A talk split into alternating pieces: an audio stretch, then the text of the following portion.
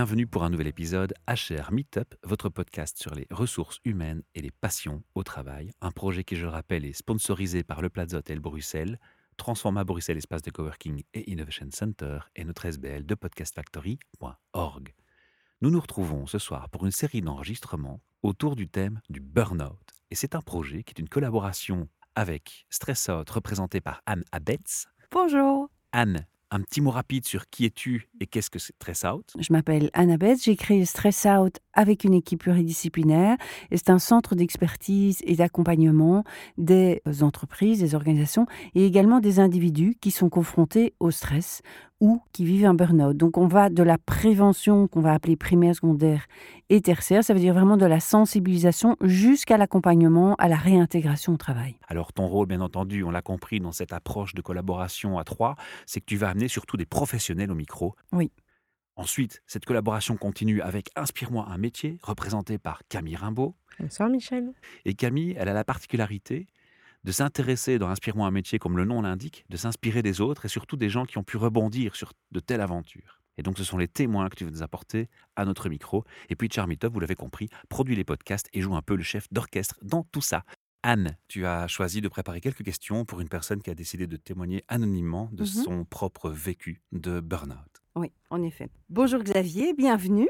Bonjour. Merci d'abord de partager ton, ton témoignage. Je sais que c'est c'est une étape importante et ça fait partie de, voilà, de, du cheminement euh, intérieur de, de pouvoir à un moment euh, en parler et partager euh, ce qu'on a vécu. Alors ce que je voudrais t'inviter à faire d'abord tout simplement, c'est pour toi, c'est quoi dans tes mots à toi le burn-out? Alors, avant le burn-out ou après le burn-out? Non, comment ça s'est traduit le burn-out pour toi?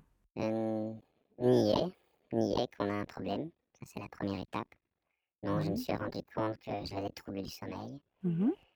problème de concentration, mon estime de moi qui descend. Et on entend plein de signaux autour de soi, des gens qui vous disent euh, Tu ferais pas un burn-out?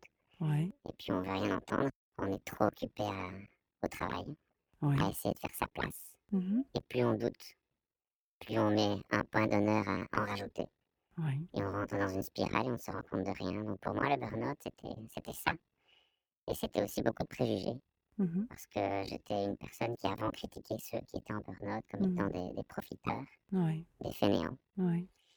Et ça a peut-être rendu mon cheminement à moi de prise de conscience beaucoup plus difficile justement parce que j'avais ces préjugés.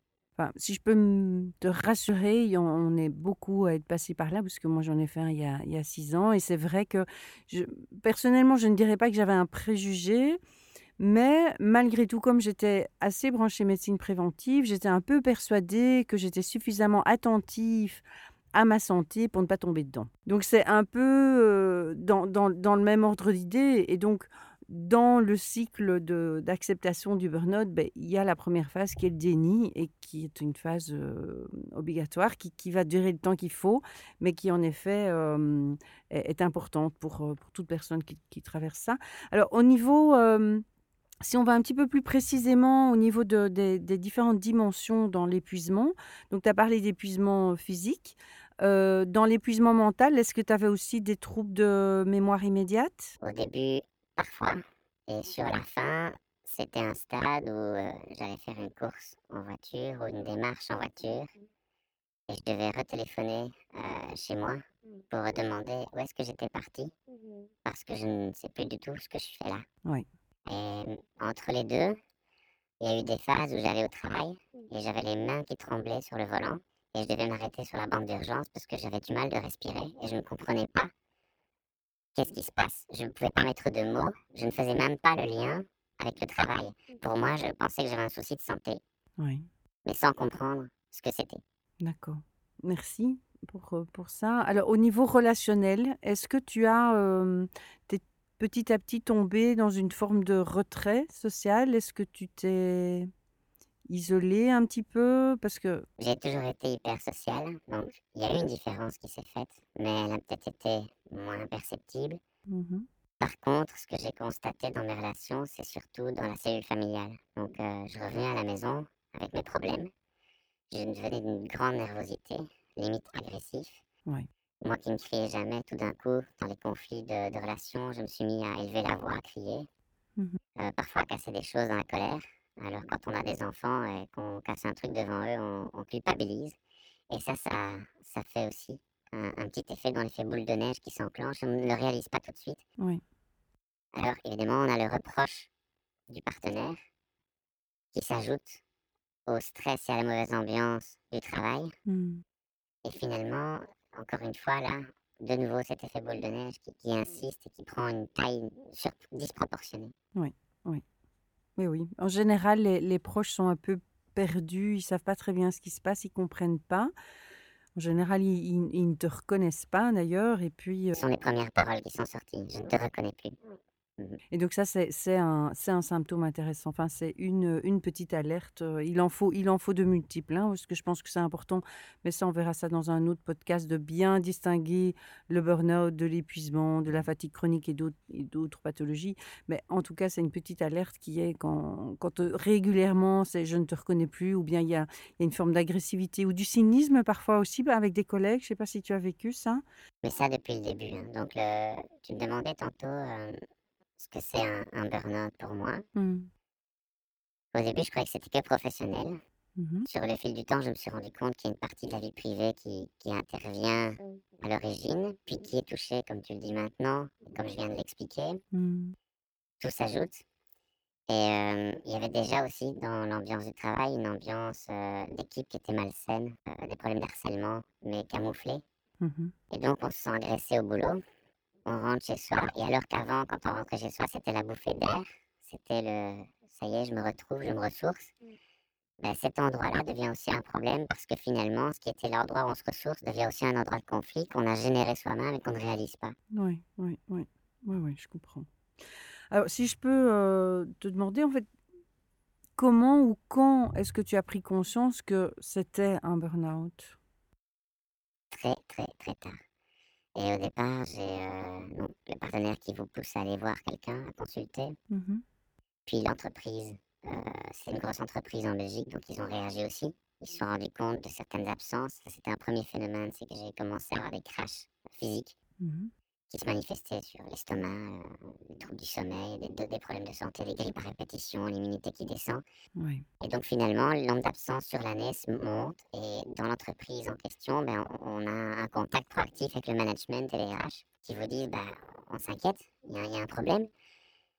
Et là, on va parler à un médecin du travail.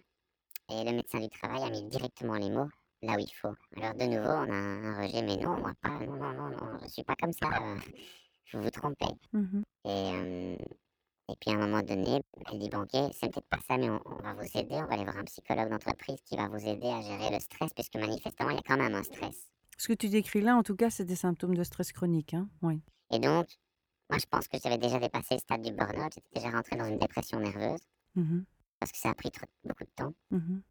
Quand j'ai suivi ce conseil, je suis allé voir un psychologue d'entreprise qui est supposé, euh, en tout cas, être là pour t'aider à gérer ton stress.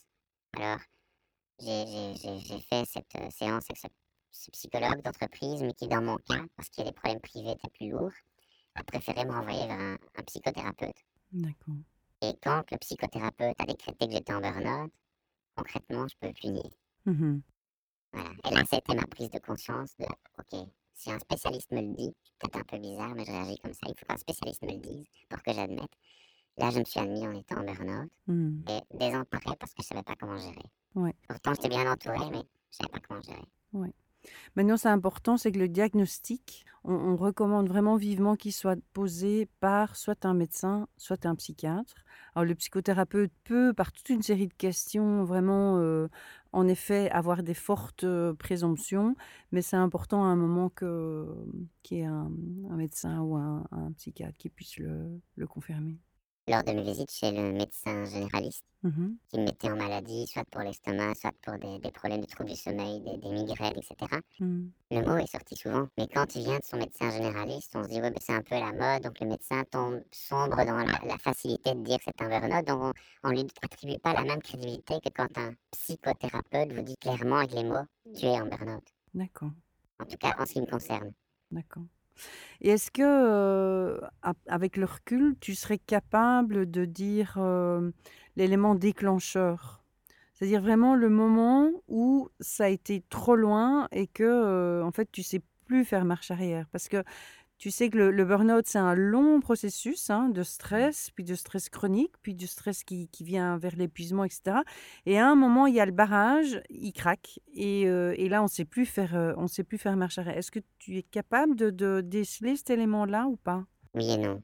Je vois un moment donné où ça sombre, mais je pourrais pas dire quel moment précis. Mhm. Mais dans mon cas de figure, il y avait une historique personnelle, enfance, petite enfance déjà difficile, enfouie et sans problème et gérée, mais qui était déjà un, un foyer.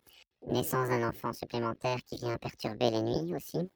Et à ce moment-là, une mauvaise ambiance qui s'installe dans une équipe, Hmm. une inertie du management qui, qui veut agir mais qui s'y prend de façon maladroite. On se sent seul. Et puis là, ça commence à faire un effet domino. Et à un moment donné, on craque. C'est oui, en fait, oui. La, la première fois, j'ai tremblé avec les mains sur le volant. Je me suis dit, il y a un problème. Mhm. Et la cinq ou sixième fois que ça m'est arrivé, j'ai carrément dû m'arrêter sur l'air de secours. Mhm.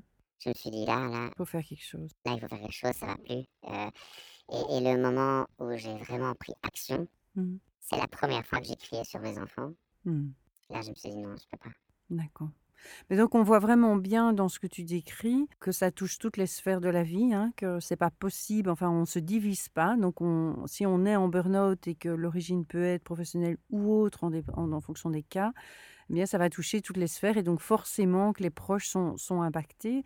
Donc moi, ma- du coup, ma question suivante, c'est quand tu es venu avec ce, diagnostic posé et que tu as intégré, enfin compris en tout cas que, finalement c'était réellement un burn-out, comment les proches ont réagi? Est-ce qu'il y a eu un, un soulagement de dire enfin il y a des mots qui sont, qui sont mis, je comprends ce qui se passe? Oui, alors, il y a effectivement les mots qui sont placés et le, et le- le- le- le mot soulagement est venu directement, c'est vrai. Ce qui se passe ensuite, c'est qu'il faut agir. Alors, euh, bon, d'abord, on, on tombe, on se met en maladie parce qu'on écoute quand même les recommandations. Donc là, il y a vraiment le vrai soulagement du, du partenaire qui se manifeste. Et c'est là aussi où les épreuves commencent. Hmm. Parce qu'en fait, on, on se sent, euh, j'ai plus confiance en moi, on se sent désarmé, on se sent surpris par la situation qui tout d'un coup s'accélère en termes d'action à prendre, on se prend en charge. Il y a, il y a une- un appel de détresse qui s'installe. Et c'est à ce moment-là où la mutuelle vient avec la paperasserie Mhm. et un document que j'aurais rempli en 5 minutes, même en, en 30 secondes à l'époque, avant d'être en burn-out, Mhm. m'a pris 3 heures. Je l'ai relu, euh, je pense, 20 fois Oui. parce qu'on a peur de tout et de rien. Et une simple démarche administrative vous paraît insurmontable. Et en plus, on est tenu par des délais. Et s'il n'y avait pas le partenaire derrière, si j'avais vécu tout seul, je me serais retrouvé en situation euh, problématique par rapport à mes droits, parce que j'aurais certainement pas fait les démarches à temps. Oui. On a besoin d'une prise en main, d'une aide, en fait. même administrativement. Les, les choses les plus simples de la vie deviennent complexes. Oui. Quelque part, c'est aussi pour ça que, en tout cas, moi, je me permets de faire ce- cet aparté, mais que dans Stress Out, je- je- j'essaie vraiment à certains moments de, proposer des services d'un juriste parce que c'est vrai qu'on ne sait plus trop, euh, ben, on sait plus trop, on sait plus trop par où il faut mettre les, où sont les, les, les, les priorités. Est-ce que tu veux peut-être partager justement cet aspect qui est quand même un petit peu lourd aussi, c'est les répercussions financières que ça, le fait de tomber sur la mutuelle, on en parle, on en parle mais très peu, les gens se rendent pas compte parce qu'on dit toujours oui mais c'est 60% du salaire, mais on oublie de dire l'élément principal, c'est qu'il y a un plafond et que ce plafond est bas et que du coup, euh, voilà. J'ai été concernée par, par cette remarque parce que j'avais un salaire de cadre Mhm. assez confortable, avec euh, voiture de fonction, enfin j'avais vraiment un très haut salaire. Euh, évidemment, on se retrouve à 60% du salaire et comme tu dis, barémisé, donc ça veut dire que le maximum qu'on puisse toucher, c'est une histoire d'entre 70 ou 85 euros par, jour. Mhm. Ils ont un calcul qui est différent, ils calculent sur 6 jours de presté sur 7 Oui. Et euh, ils vous annoncent que le précompte professionnel ne se retire pas. Alors déjà, euh, on passe d'une vie avec des charges qui sont adaptées à ses revenus Mhm. à une vie où tout d'un coup, même si le net était, euh, ben, le net était largement au-dessus de 2000, et donc tout d'un coup, on se retrouve avec un net qui est même pas 2000, mais toutes les charges sont identiques. Ça veut dire qu'à un moment donné, euh, il y a une difficulté directement. Donc on puise dans les épargnes. Et si on n'a pas d'épargne, on est bien mal. Heureusement, j'avais un peu d'épargne. Mais tout est parti avec mon burn-out d'un an. Oui. Toutes mes épargnes ont été fondues à cause de ça. Mhm. Mon employeur a, a proposé une assurance, complément de revenu.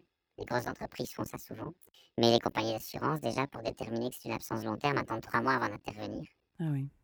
Et la première chose, il vous paye un mois, puis après, il vous convoque avec un autre psychiatre. Alors ça, c'est une difficulté. C'est que on voit d'abord les médecins de famille, on voit le médecin d'entreprise, on voit le psychologue qui aide, on voit le psychiatre de la mutuelle qui vous convoque, on voit le psychiatre de l'assurance qui vous convoque. Et finalement, on se retrouve, alors qu'on est en difficulté émotionnelle, sans confiance en soi, à répéter cinq fois la même histoire. À la mutuelle, c'était c'était pas un médecin de la mutuelle, c'était un psychiatre que tu as vu?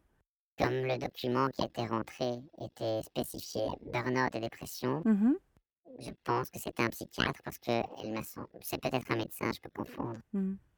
Je pense que c'était un psychiatre parce qu'elle m'a paru avoir une approche d'un psychanalyste plutôt qu'un médecin. Maintenant, c'est peut-être un médecin qui a fait une spécialisation ou qui a l'expérience parce que trop de burn-out peut-être dans son cabinet. Donc les revenus, c'est vraiment un problème. Et alors, pour compléter le, le témoignage d'assurance, à un moment donné, ben, ils vous reconnaissent le burn-out. Ils peuvent pas faire autrement. Mais ils estiment que l'employeur, il peut vous donner un travail adapté.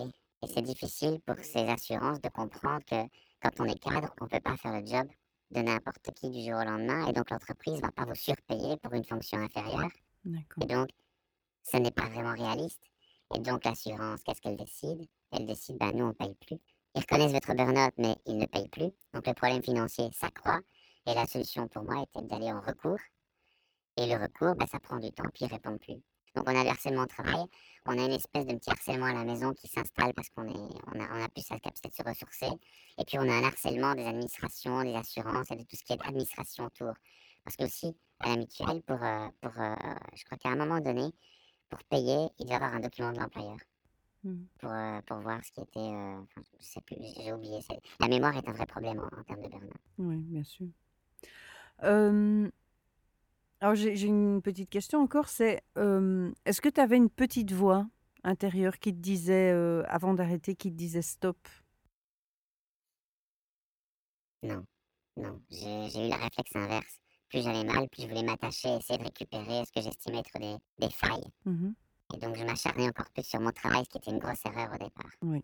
C'est vrai qu'on a tendance, heu, vu le nombre de de témoignages et de de personnes que j'accompagne aussi dans on entend ça beaucoup que, hem, au lieu, en fait, de se rendre compte qu'on est trop stressé, que donc on est beaucoup plus lent dans la décision, dans la capacité à être, heu, voilà, synthétique et cetera. On s'entête. On s'entête et en fait, on on travaille encore plus et on fait tout l'inverse de ce qu'il faut faire.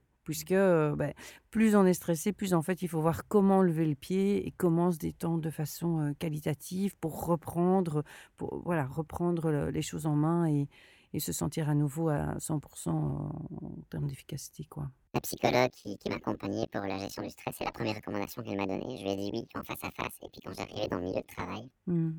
j'étais incapable de mettre en pratique parce que la culpabilité Oui. et le manque de confiance en soi reprenaient le dessus. Mmh Et ça, c'était vraiment très éprouvant. Peut-être encore une question, c'est, qu'est-ce que tu as mis en place pour, pour récupérer? Après le burn-out, il y a eu une période où j'ai voulu reprendre le travail parce que financièrement, c'est intenable, Oui. d'une part. Euh, parce qu'au bout d'un an, on passe en invalidité, donc le calcul de la mutuelle se fait différemment et les revenus sont alors pris en considération par rapport à ceux du partenaire. Et donc, on arrive à un montant. 2008, j'étais arrivé à 700 euros. Donc, vous imaginez ma- la crise financière et les, les répercussions, parce que c'est une répercussion dans la, dans la vie de couple, dans le ménage et dans le relationnel du ménage. Oui. Parce que bon, voilà, on, a- on est des humains et on reste humains avec nos préoccupations propres.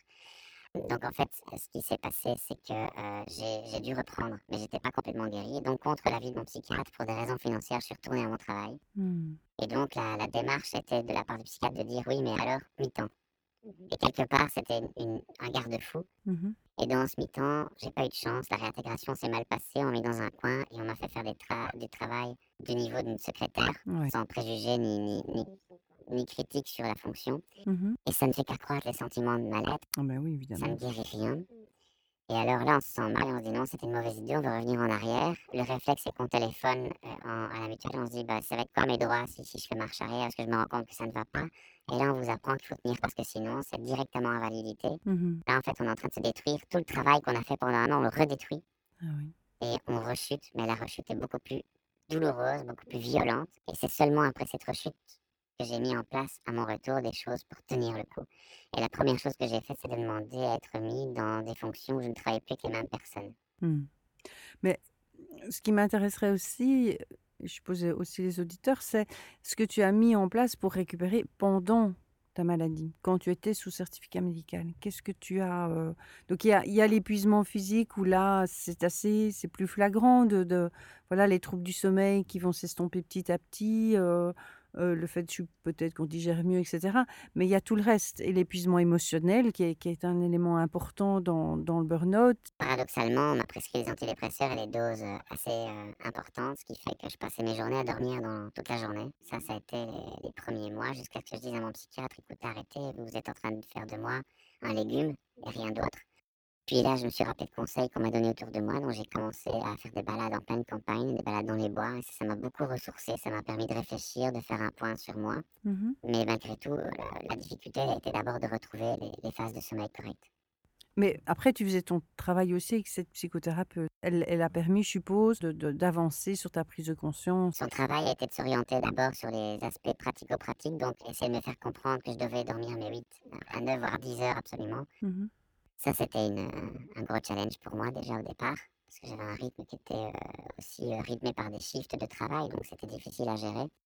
Ensuite, ça a été, euh, une fois que ça s'était acquis, que le repos était là, ben, directement j'ai vu les symptômes, estomac, problème de grippe, immunité qui se réglait petit à petit, donc on se sent mieux, on est motivé. Et c'est là où on instaure des choses plus constructives, comme faire des balades, comme essayer de rencontrer des gens hors contexte professionnel. Oui. Et puis vient le jour où on se dit, ça y est, on va y retourner. Et là, de nouveau, les angoisses reviennent vite. Et donc là, on a de nouveau besoin de parler avec le, professionnel pour regérer cette approche et ce stress. Et en fait, là, c'était peut-être en effet trop tôt, puisque bah, l'épuisement corporel, c'est une des dimensions de l'épuisement qui, va être le plus facile à vérifier en termes de, rétablissement.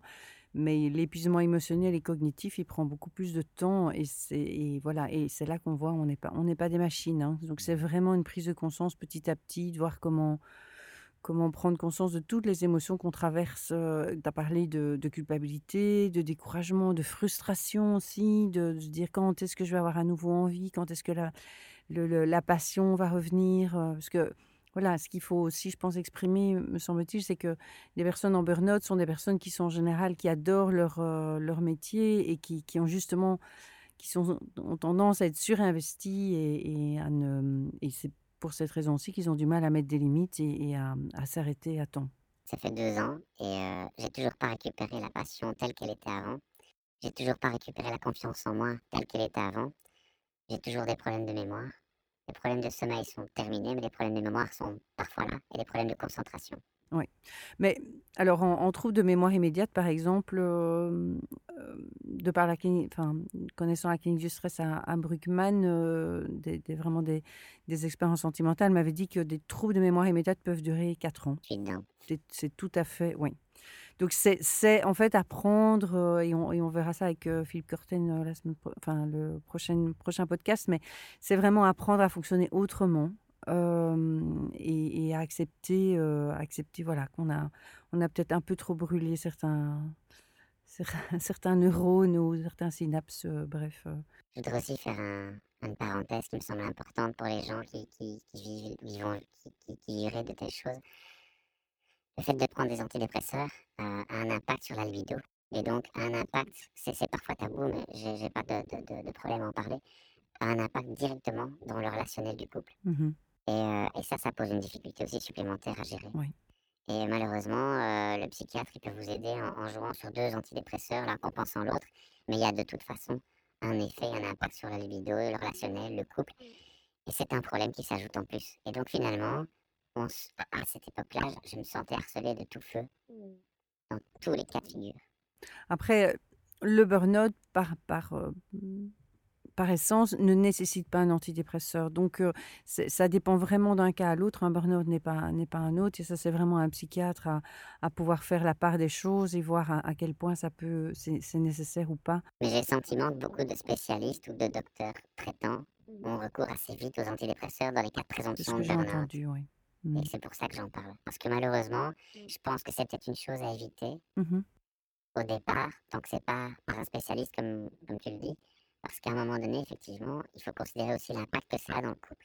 Mais c'est un spécialiste et quelqu'un qui te connaît bien et pas, euh, enfin voilà, parce que c'est un processus qui est long et qui est insidieux, le burn-out. Donc c'est vraiment, il faut vraiment avoir cette capacité en tant que, en tant que euh, médecin de, de voir l'évolution de son patient et voir comment il peut, euh, euh, comme, en quoi l'antidépresseur pourrait l'aider. Mais il existe toute une panoplie d'autres euh, compléments alimentaires qui sont dans cet esprit-là, mais qui n'ont pas des, effets aussi importants que celui que tu décris là avec euh, la perte de libido. Mais ça fait aussi partie de, certains symptômes. Oui, oui, tout à fait. Si on veut un peu clôturer, qu'est-ce que tu dirais euh, voilà, qu'est-ce que tu aurais envie de, passer comme message de maintenant que tu as repris le travail? Écoutez vos proches le plus tôt possible. C'est le premier conseil que je donnerais. Et le deuxième conseil que je donnerais, c'est focaliser sur les nuits de sommeil. Hmm. Et peut-être encore un troisième qui est effectivement d'aller s'aérer. En dehors de- des villes, en dehors de- du stress. Mhm. Aller dans les, les campagnes, respirer l'air, euh, retrouver un lien avec la nature. Oui. Euh, je pense que chez moi, c'est ce qui était le plus salvateur. Le contact avec la nature, les animaux, euh, les personnes bienveillantes autour de soi, c'est un élément, enfin, c'est Les chevaux, je faisais beaucoup d'équitation. L'équithérapie est, est super intéressante, surtout par rapport à l'épuisement émotionnel et, et comment, comment en sortir, comment, euh, comment en guérir quelque part. Mais merci beaucoup, Xavier. Merci pour ton partage et euh, ben, suite au prochain numéro. Alors bien sûr, on se retrouve pour d'autres podcasts. Merci Annabeth, merci Xavier. On, se retrouve pour d'autres podcasts parce que bien évidemment, avec Anne et Stress Out, nous allons vous proposer toute une série d'enregistrements avec des spécialistes, des témoignages, des psychologues, des gens du légal aussi. Mhm. euh, Des qui vont, juristes, des juristes. euh, en droit Voilà. social, médecins du travail. Un beau programme qui vous attend. tout à fait. Suivez le flux RSS, abonnez-vous à nos podcasts et à très bientôt. Merci.